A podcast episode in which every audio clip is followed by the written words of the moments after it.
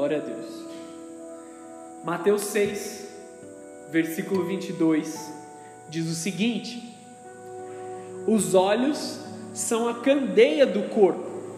Se os seus olhos forem bons, todo o teu corpo estará cheio de luz. Mas se os seus olhos forem maus, todo o seu corpo será cheio de trevas. Portanto, se a luz que está dentro de você são trevas, que tremendas trevas são. Jesus está trazendo o entendimento de que tudo na nossa vida começa pelos olhos. E você vai entender um pouco melhor sobre isso nessa noite. Os olhos são a janela do nosso coração, a janela da nossa alma.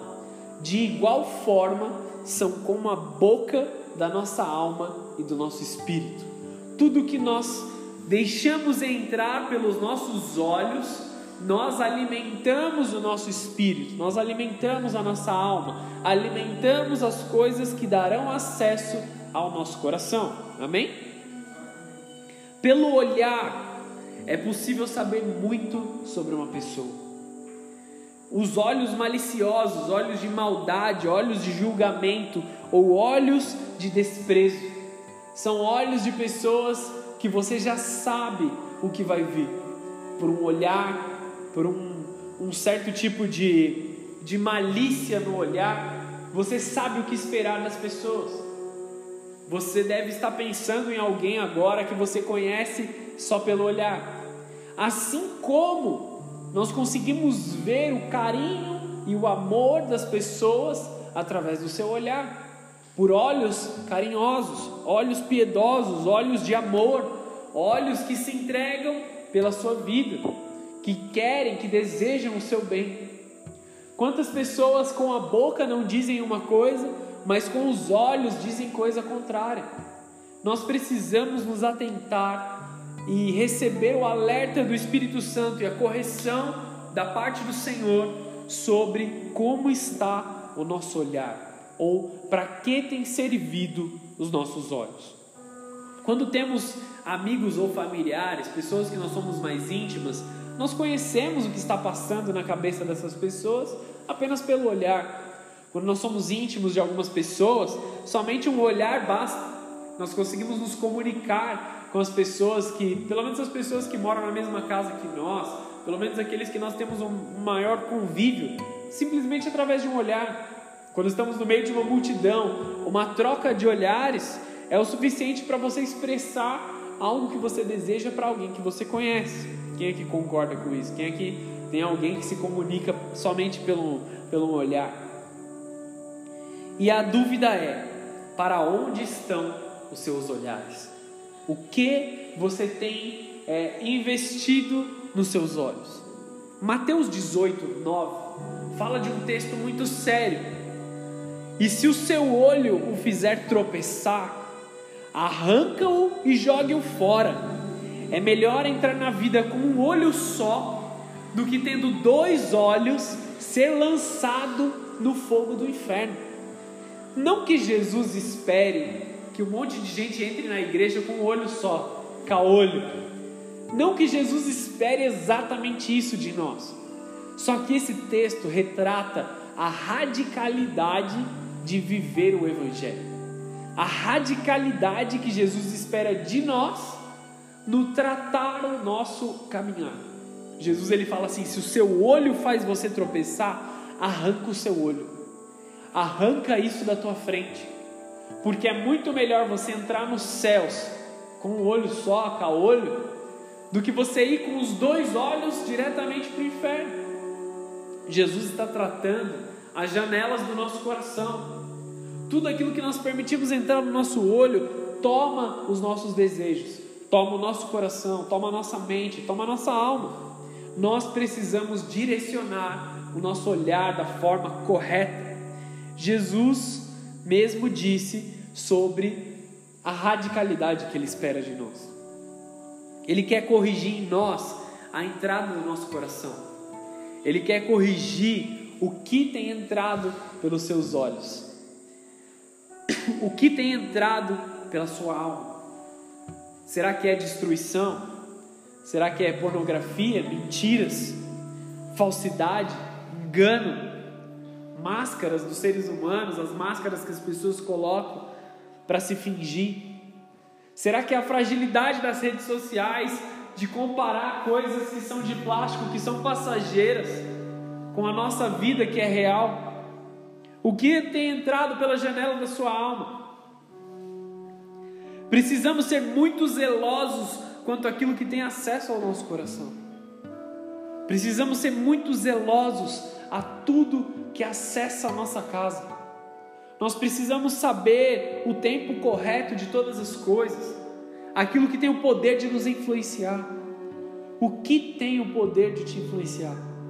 Você tem uma fácil influência pelas redes sociais? Tudo aquilo que aparece nas redes sociais te influencia logo de cara. Tudo aquilo que passa na televisão, você deixa acessar sua alma de forma rápida. Toda notícia que vem para você você dá acesso ao seu coração sem antes questionar se aquilo é correto ou não. Isso é uma exortação, desculpa, isso para uma exortação não é para o seu próximo, mas é para você mesmo. Muitos entram na igreja e eles dizem uma coisa, é, eles dizem, nossa, parecia que essa palavra era direto para mim, parecia que não tinha ninguém na igreja, mas era só para mim, era uma mensagem só para mim. Assim como outros entram na igreja ouvem a mensagem, vão para suas casas e dizem: essa palavra não era para mim, devia ser para outra pessoa. Nós não devemos mais questionar para quem é ou deixa de ser a mensagem que está sendo pregada.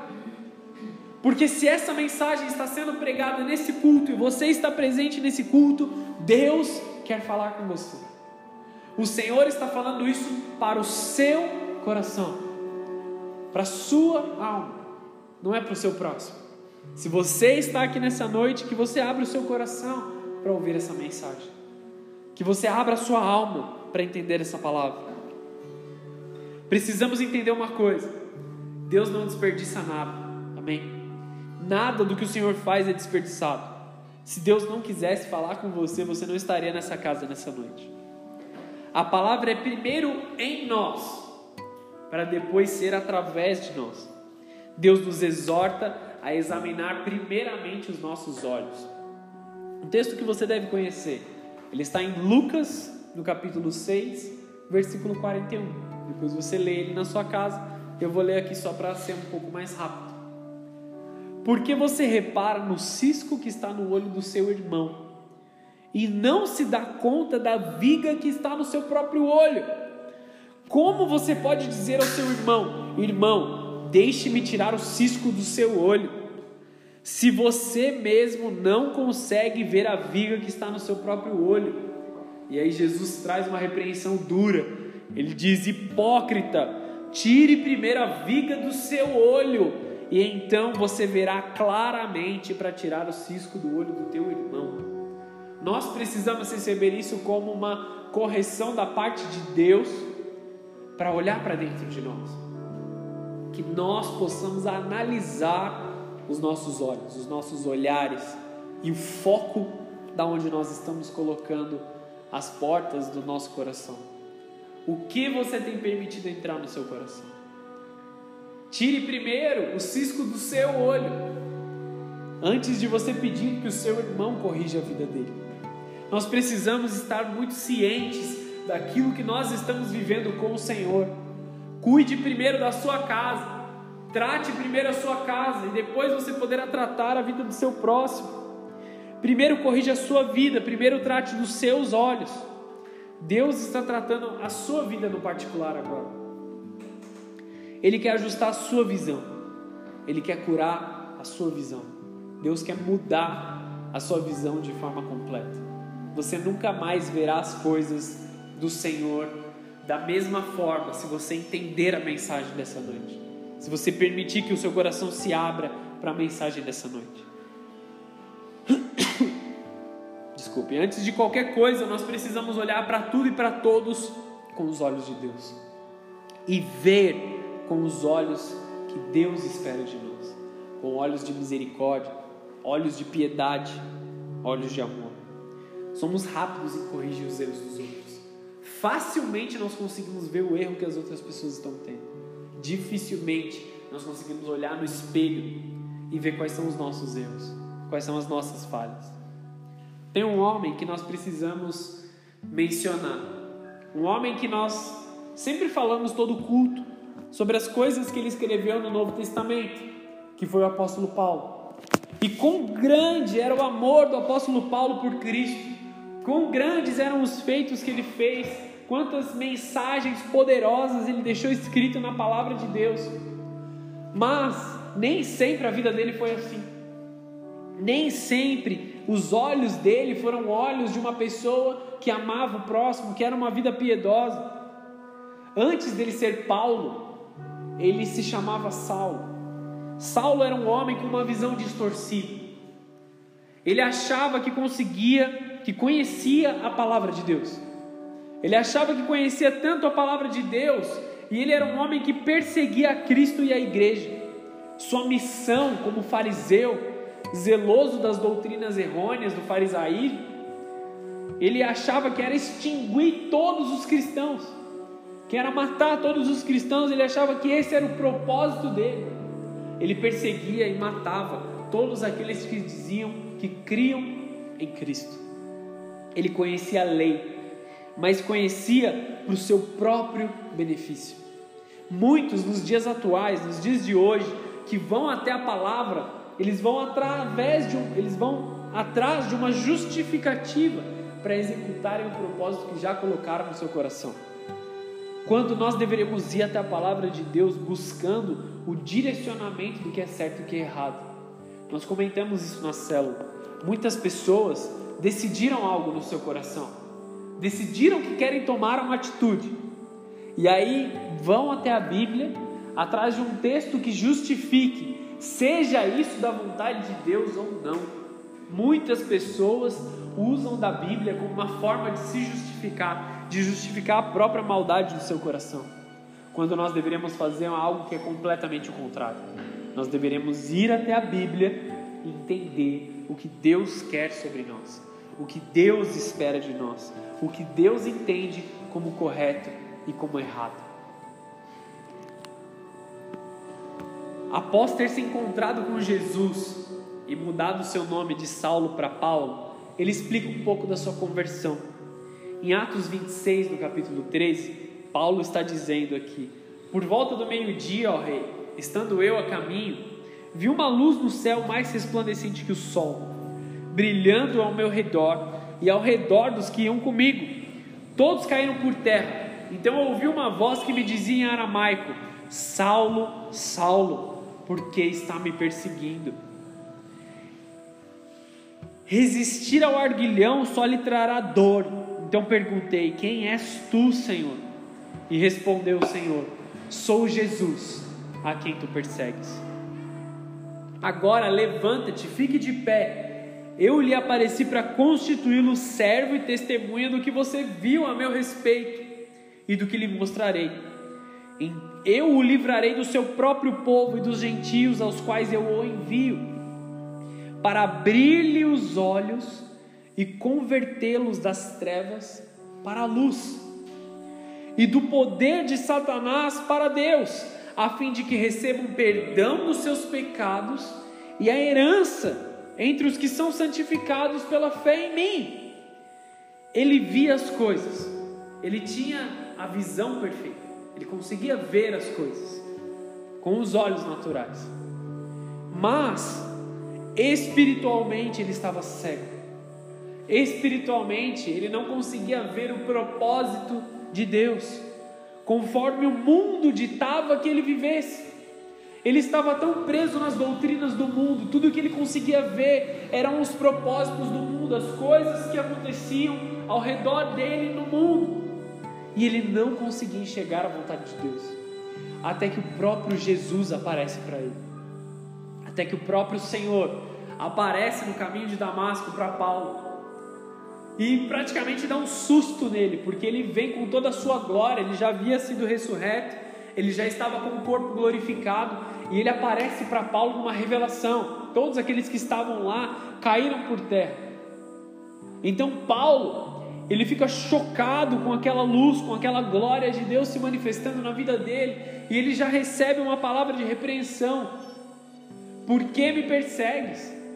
Jesus chega para ele e fala assim: Eu sou Jesus a quem você persegue. E resistir a mim é a sua própria condenação. Essa é a palavra que Jesus traz para Paulo. Depois de se encontrar com Deus, ele, ele se tornou cego, ele se viu cego. A glória de Deus foi tão poderosa que por alguns dias ele esteve cego, fisicamente falando, ele não conseguia enxergar mais nada. Ele perdeu toda a segurança que ele tinha, toda a segurança natural que ele tinha. Tudo que ele sabia que era certo caiu por terra em um momento só. Quando ele viu a Jesus, quando ele contemplou a Jesus, ele perdeu tudo que ele sabia, que, que ele achava que era correto, para que ele passasse a ver a Deus. Nesse momento, cego fisicamente, ele aprende a enxergar a Deus, ele aprende a olhar para Deus. Depois, Deus envia um servo para batizar Paulo, Ananias, para que através da cruz de Cristo e a confissão de pecados ele possa ver de verdade e ver da forma correta. Esse, essa história está escrita em Atos 9. Eu vou ler só um pedaço aqui para que você entenda. Atos 9, 17 a 19. Então Ananias foi, entrou na casa, impôs as mãos sobre Saulo e disse: Irmão Saulo, o Senhor Jesus, que lhe apareceu no caminho de Damasco, por onde vinha, enviou-me para que você volte a ver e seja cheio do Espírito Santo. Então a visão dele foi tocada. A visão dele foi transformada, porque ele não via mais com os olhos naturais, mas agora ele via com os olhos de Deus dele, sendo cheio do Espírito Santo. Tudo passava por uma lente, a lente de Deus. Ele não recebia mais qualquer informação e deixava que isso entrasse no coração dele, mas tudo era processado e passava pelo filtro do Espírito de Deus. Imediatamente, o texto continua dizendo, no versículo 18: imediatamente algo como que escamas caiu dos olhos de Saulo, e ele passou a ver novamente. Levantando-se, ele foi batizado. E depois de comer, recuperou as suas forças. Saulo passou vários dias com os discípulos em Damasco. Estamos falando de um homem que rejeitava Cristo, de todas as formas. Um homem que muitos diziam que não se converteria, que muitos diziam que não iriam fazer a vontade de Deus. Muitos olhavam para ele e falavam assim: Ah, esse é o tipo de homem que nunca vai se converter. Você consegue identificar alguém assim próximo a você? Ele era um improvável. Ele era alguém que ninguém esperava que se convertesse. Mas Jesus apareceu para ele. Os olhos dele viram o Rei. Os olhos dele contemplaram a glória de Deus que mudou a vida dele. Sendo constrangido pelo amor de Deus, sendo constrangido pela glória de Deus, escamas caíram dos seus olhos, escamas da cegueira do mundo, escamas da cultura maligna sobre ele, dos pensamentos errados, dos ensinos errados.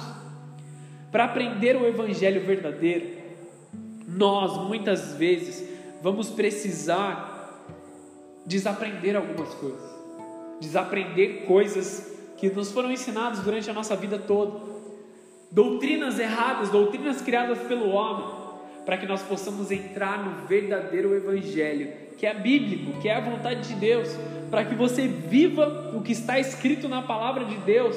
Necessariamente você precisa desaprender algumas outras coisas e deixar as antigas práticas no passado.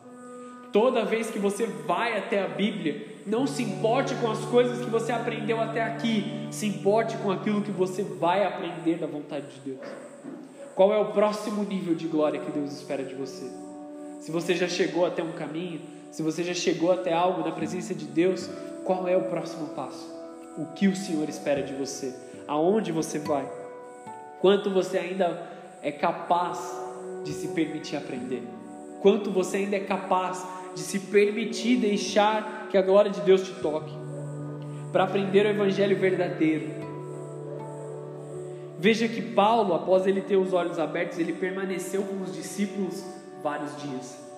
Porque antes que ele fosse enviado como missionário para pregar o evangelho, para falar das boas novas de Cristo, ele permaneceu na igreja daquela época, entre os discípulos, na igreja que, é, que ela, elas eram nos lares.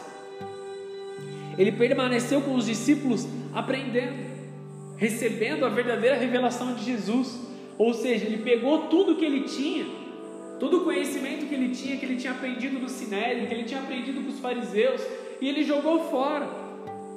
Ele falou assim: Eu preciso sentar aqui e aprender. Paulo não, não se converteu e na mesma hora ele saiu pregando. Ele ficou aprendendo. Ele sentou na cadeira de aluno.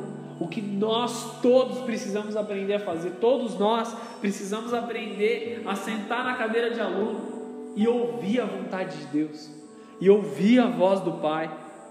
E então ele permaneceu na igreja, ele permaneceu na glória de Deus. Não é possível apenas olhar uma vez e depois desviando o seu olhar, achando que tudo vai dar certo. Não se pode olhar para Deus e se entregar para Deus e no momento seguinte abandoná-lo. A salvação ela tem que ser completa na sua vida, ela tem que ser definitiva. Você olhou para o Senhor, você foi salvo, você foi transformado. Então permaneça na presença de Deus.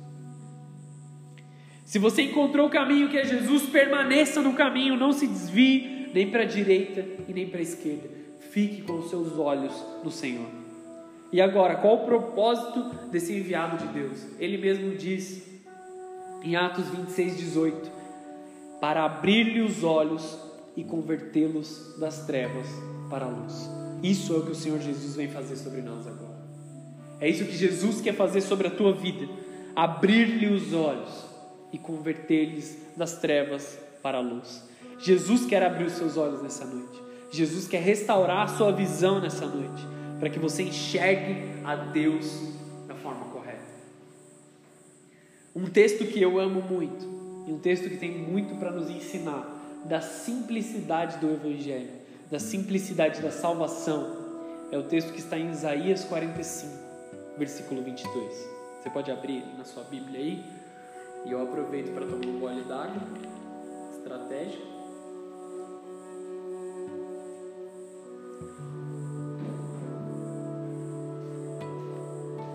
Isaías 45, no versículo 22.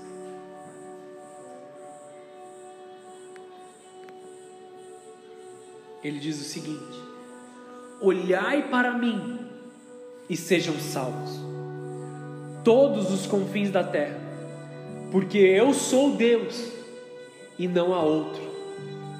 Voltem a sua atenção para mim, diz o Senhor. Voltem a sua atenção para o Senhor. A salvação ela é simples e o evangelho é simples. Olhai para mim e sereis salvos. O problema é que muitos têm olhado para tudo, menos para o Senhor. Olhado para todas as coisas ao seu redor, menos para o Senhor. Muito da sua atenção nos dias atuais está nas redes sociais, está na televisão, está nas eleições, está na dificuldade do seu bairro, na dificuldade da sua rua, nas coisas ruins que têm acontecido ao seu redor. Os seus olhos estão fixados em coisas passageiras, na sua dificuldade momentânea, no seu próprio trabalho, na sua própria família. Muitos do seu olhar, muitos têm o seu olhar fixos nas coisas passageiras, nas coisas mundanas. Olhe, é uma coisa simples de se fazer. É um pedido simples da parte de Deus. Você não precisa se esforçar tanto. Você não precisa se mover tanto. Olha para quem está do seu lado nesse momento. Só olhe para quem está do seu lado. Agora olha para quem está do seu outro lado. Alguém que está mais próximo aí de você. Quanto esforço foi necessário para você olhar para o lado? Quanto esforço foi necessário para você ver a pessoa que está ao seu redor? Não é como carregar uma enxada ou arar a terra. Não é como correr. Não é como ler um, algum texto. Não é como fazer um trabalho. Não é como levantar uma mão ou levantar um pé. É um simples olhar. É uma simples visão. Apenas olhe. Muitos olham para si mesmo. Muitos olham para as outras pessoas. Muitos olham para os seus pais, para os seus filhos. Muitos olham para o seu marido ou para a sua esposa. Muitos olham para os seus pastores. Muitos olham para o seu passado, olham para as suas dores, olham para os seus vícios, olham para as suas dificuldades. E qual é o resultado disso? Vou te dar uma dica: isso não te serve de nada. Isso não gera nada na sua vida. Isso não agrega nada na sua vida. Você não vai encontrar conforto nas coisas que estão ao seu redor, olhando para as pessoas ao seu redor. Nós precisamos olhar somente para o Senhor. Somente haverá uma comparação injusta. A grama do seu vizinho, ela sempre vai ser mais bonita do que a sua. Porque você não está trabalhando na grama do seu vizinho. Você está trabalhando na sua grama. Você não está cuidando do jardim do vizinho, você está cuidando do seu jardim. Pare com as comparações. Pare com as comparações inúteis ao seu redor. Nós nunca vamos encontrar conforto nessas coisas. Olhando ao redor, nós só, nós só vamos encontrar escuridão, culpa, desespero. Você precisa da luz, e só existe uma pessoa que é a verdadeira luz. Jesus disse: Olhai para mim, eu sou tudo o que você precisa.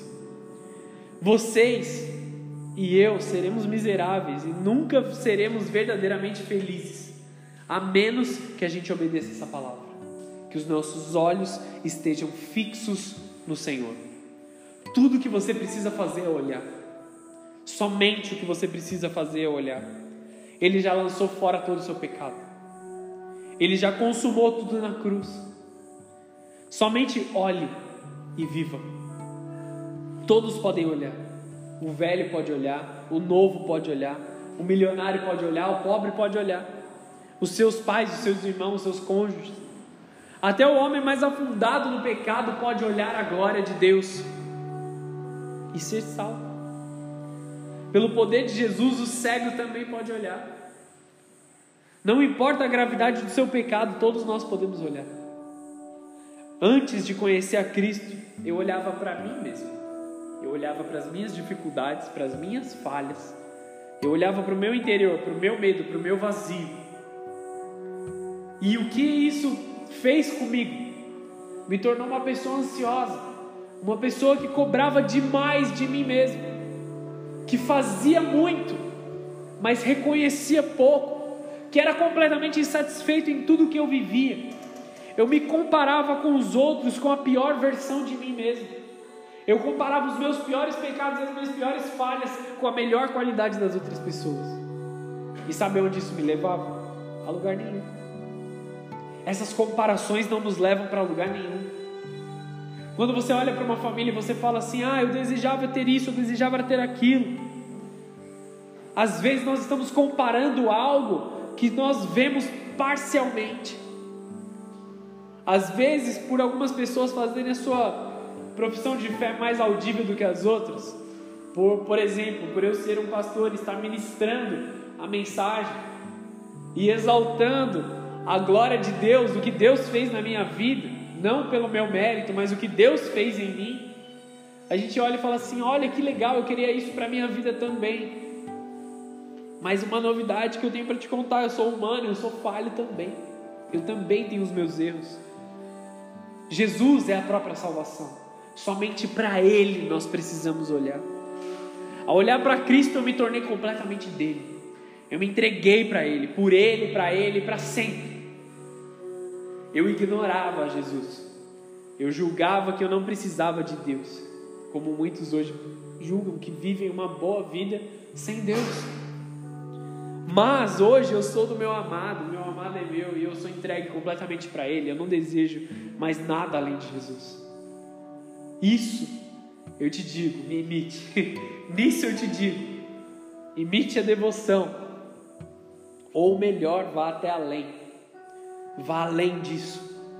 Eu mal sabia o quanto eu era e ainda sou carente de Deus. Todos os dias eu preciso de Deus. Todos os dias eu preciso da vontade de Deus, da glória de Deus, da graça de Deus. Eu simplesmente olhei, eu simplesmente confiei e eu fui salvo. Não existe um, uma penitência que você tem que pagar pelos seus pecados, você não precisa compensar uma vida de pecado. Jesus já fez tudo isso na cruz, você só precisa olhar para Ele. Você só precisa se render ao amor de Deus.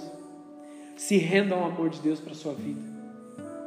Tiago, no capítulo 4, versículo 8, ele diz o seguinte: Achegai-vos a Deus, e Ele se achegará a vós. Purificai as mãos aos pecadores e vós que sois de ânimo dobre, limpai o coração, afligi-vos e lamentai e chorai, converta-se o vosso riso em pranto, a vossa alegria em tristeza, no seguinte sentido: não se alegrem com o mal, com as coisas do mal, mas chorem pelo pecado, chorem pelas vossas falhas, e aí no versículo 10 vem a chave para as nossas vidas: humilhai-vos na presença do Senhor e Ele vos exaltará. Se entreguem na presença de Deus, se entreguem na glória de Deus, se derramem na presença de Deus, reconheçam as suas falhas, reconheçam os seus pecados. Eu sou fraco e eu não consigo por mim mesmo, eu não consigo pela minha própria força. É isso que você tem que fazer diante do altar do Senhor. Admita isso diante de Deus. Não tente fazer mais pela sua própria força, não tente fazer nada sem Deus. Confesse a sua culpa no altar, na presença do Senhor. Pare de tentar esconder a sua culpa com mais pecado. Pare de tentar compensar a sua tristeza gerada pelo pecado com mais pecado, mais alegria momentânea, passageira, que vai te levar para um abismo profundo na sua alma. Mateus 14, no versículo 26. Os discípulos, eles estavam no mar, num barco, e estava chovendo. Os discípulos, ao verem-no andando sobre as águas, aqui está falando de Jesus, eles ficaram aterrados e exclamaram: É um fantasma! E tomados de medo, eles começaram a gritar. Mas Jesus imediatamente disse: Tenha um bom ânimo, sou eu, não tema. E respondeu-lhe Pedro: Se és tu, Senhor, manda-me ir ter contigo. Eu amo esse texto. Por sobre as águas. E ele disse: Vem. E Pedro, descendo do barco, andou sobre as águas e foi ter com Jesus. Só que, reparando, porém, na força do vento, ele teve medo. E começando a submergir, gritou: Salva-me, Senhor. Quando olhamos para Cristo, nós podemos caminhar sobre as águas. Quando nós olhamos para Jesus, nós podemos fazer coisas milagrosas. Pedro fez algo que nenhum de nós aqui fez. Pelo menos se você andou sobre as águas, você não me contou. Eu acho que você não andou sobre as águas ainda. E Pedro fez algo que de todas as formas era milagroso, era sobrenatural. Tudo em que Pedro estava envolvido na glória de Deus era sobrenatural. Pedro foi usado para curar vidas, Pedro foi usado para transformar a vida de pessoas. Mas ele cometeu um erro nesse momento aqui, enquanto ele estava vivendo o sobrenatural de Deus, a provisão da glória de Deus, por um momento ele desviou o olhar. Ele tirou o olhar de Cristo e olhou para a tempestade, olhou para as águas se chacoalhando, e aí ele teve medo. Por um momento ele teve medo, porque ele desviou o olhar. Todos nós não podemos desviar o olhar de Jesus. Existe algo melhor do que a glória de Deus.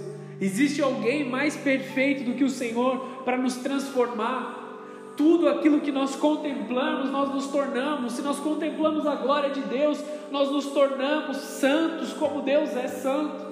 Se nós olhamos e contemplamos as coisas desse mundo, nós nos tornaremos exatamente igual às coisas do mundo e aquilo que o mundo tem para nos oferecer. O que o mundo tem de grande, de bom, de glorioso para nos oferecer?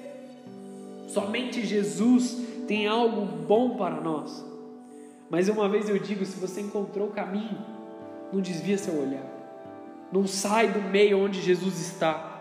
Pedro fez uma coisa maravilhosa, um milagre dos céus. Uma coisa que ele fez errado foi simplesmente tirar o olhar de Jesus. Nós não podemos parar de olhar. Se você encontrou o caminho que é Jesus, não desvie seu olhar. Não desvie o seu foco. Se você sabe do alimento da mudança da sua vida, que tem acontecido em você, na sua vida e nos outros que você tem testemunhado na igreja, não abandone. Não abandone a casa do Senhor, não abandone a igreja do Senhor. Volte e permaneça olhando. Por que eu digo isso? A igreja é um propósito de Deus. Ah, mas eu posso buscar a Deus na minha casa. Ah, mas eu posso buscar a Deus em tal lugar. Sim, Deus se manifesta onde você clamar pela glória dele. Mas aqui, na casa do Senhor, é o lugar específico para isso. Nós vimos aqui só para encontrar a Jesus. Não existe outro propósito na igreja a não ser encontrar com Jesus. Entenda que é um lugar santificado para isso. Não fisicamente falando, mas espiritualmente falando. Não existe nada melhor do que estar na presença de Deus. Pedro olhou para as dificuldades, para as águas que estavam remexendo por causa da tempestade. E aí ele foi muito rápido em orar. Ele disse: Senhor, salva-me. Como é fácil dizer isso. No momento que você está caindo, no momento que você desviou o seu olhar, olha para Jesus e pede a salvação para Ele pede a cura para ele, pede a restauração para ele, pede para voltar para os caminhos. Pedro teve tempo suficiente de fazer essa única oração, então ele afunda. Jesus claramente o repreende, fala assim: homem de pouca fé, porque você duvidou, porque você não creu, porque desviou o olhar. Ir até Jesus significa sim sair da segurança do nosso barco, significa sim sair do, mesmo no meio da tempestade, mesmo no meio do medo, no meio das dificuldades, e nessa noite você sabe o que essa tempestade significa para você. Às vezes você pode estar num barco pequeno no meio dessa tempestade, tudo ao seu redor está caindo, todas as coisas ao seu redor estão sendo destruídas, estão sendo tomadas de você, e você se encontra em desespero. E eu tenho umas boas novas para você. Jesus está te dando a palavra e estendendo a mão. Sou eu, não temas. A mesma coisa que ele disse para Pedro: Sou eu, não tenha medo. É o que ele diz para você nessa noite. Ele estende a mão e diz: Vem, vem andar sobre as águas, vem sair do natural e venha para o sobrenatural. Saia daquilo que é comum, saia daquilo que é passageiro, saia de tudo aquilo que te traz medo, de tudo aquilo que te traz angústia, e vá para o sobrenatural. Olhe para o Senhor, saia da falsa segurança do seu barco pessoal e esteja no lugar que Jesus espera que você esteja, com Ele, na presença dEle. Isso é necessário na igreja, pois é o lugar que Jesus preparou para nós. Nós precisamos estar com Ele. Sinto que as coisas elas vão mal quando eu passo muito tempo sem orar. Quando eu passo muito tempo afastado da palavra de Deus, da Bíblia, eu sinto que as coisas começam a se, a se desmoronar. Por quê? Porque eu estou tirando os olhos de Jesus. Nós precisamos manter os olhos no Senhor. E aí você pode dizer, mas olhando para a minha vida agora, será que Deus pode me salvar? Será que Deus quer me salvar? Será que Deus quer mudar a minha vida? será que Ele pode fazer um milagre na minha vida ainda? Muitos creem que Deus é bom, sabem que Deus é bom, mas com os outros não creem que com Ele Deus pode ser bom. Uma coisa que eu te falo, para de falar agora, pare de pensar sobre essas coisas nesse momento. Porque se você está aqui ouvindo essa mensagem, Deus quer te transformar. Deus quer cuidar da sua vida. Tudo é isso fruto de uma mentira que Satanás está tentando implantar na sua mente, de que Deus te abandonou, de que Deus te abandonou, de que Deus não espera mais nada sobre você, de que Deus não tem um plano para a sua vida. Isso tudo é mentira das trevas. Porque o contrário é a verdade de Deus, Ele tem um plano para a sua vida, Ele tem um propósito para a sua vida, Ele quer te curar, Ele quer te transformar. Se Deus te trouxe aqui nessa noite, se você está ouvindo essa mensagem, é porque Ele quer transformar a sua vida, Ele ainda quer fazer uma obra sobrenatural em você. Se você tem um coração para orar, Deus tem ouvidos para ouvir. Olhai para mim, porque eu sou Deus. Cristo é o que Ele te oferece, tudo o que Ele tem. Cristo é água para quem tem sede. Cristo é a luz que indica o nosso caminho. Chegando ao fim da mensagem, olhai para as coisas dos céus, pensai nas coisas dos céus, tirem os seus olhos do natural. Colossenses 3, no versículo 1 e 2. Portanto, já que vocês ressuscitaram com Cristo, procurem as coisas que são do alto, onde Cristo está sentado à destra de Deus. Mantenham o pensamento nas coisas do alto e não nas coisas terrenas. Enquanto você estiver olhando ao seu redor, você vai continuar imerso nos seus problemas e nas suas dificuldades, assim como no seu pecado. Olhar para as coisas do mundo mais do que para Deus vai continuar nos causando ansiedade, medo, pânico, desespero, desesperança. Esse é o problema que o Espírito Santo quer tratar nas nossas vidas nessa noite. Pense para onde você tem olhado. Faça essa pergunta para você mesmo. O que você tem dado atenção? Tudo começa no seu olhar, tudo começa nos seus olhos. Os olhos são a boca que alimenta a tua alma, a boca que alimenta o teu espírito. O que tem entrado pelos seus olhos é alimentado a sua alma. Será que são as mentiras da mídia? Será que é a perfeição fabricada de plástico das redes sociais? A vida dos outros que vai bem, mas nas aparências? A inveja é um problema porque ela é alimentada pelos olhos. A comparação negativa tem te frustrado, tem te desviado o olhar das coisas maravilhosas que Deus já te deu. Louve ao Senhor pelo que Ele tem feito na sua vida. Existe uma expressão que diz: conte as suas bênçãos, conte as coisas boas que o Senhor tem feito sobre você. Olhe para isso, não para você se gloriar, mas para você agradecer a Deus. Conte as suas bênçãos. Conte quantas coisas maravilhosas Deus já fez na sua vida. E entregue isso na presença do Senhor. Não se deixe exaltar, mas para aprender a ter uma vida de gratidão. Olhar para Deus é ser grato a Ele todos os dias, em todo o tempo. Vamos fechar os nossos olhos. E ao invés de abaixar a sua cabeça, eu vou pedir para que você, com os olhos fechados, levanta a sua cabeça nesse momento. Como se você estivesse olhando para o Senhor, para o trono dele. Olhe com os olhos do seu espírito, olhe com os olhos da sua mente. Esqueça as coisas passageiras. Esqueça as coisas do mundo. Esqueça as suas dificuldades Esqueça suas dores. Olhe para Ele e seja salvo.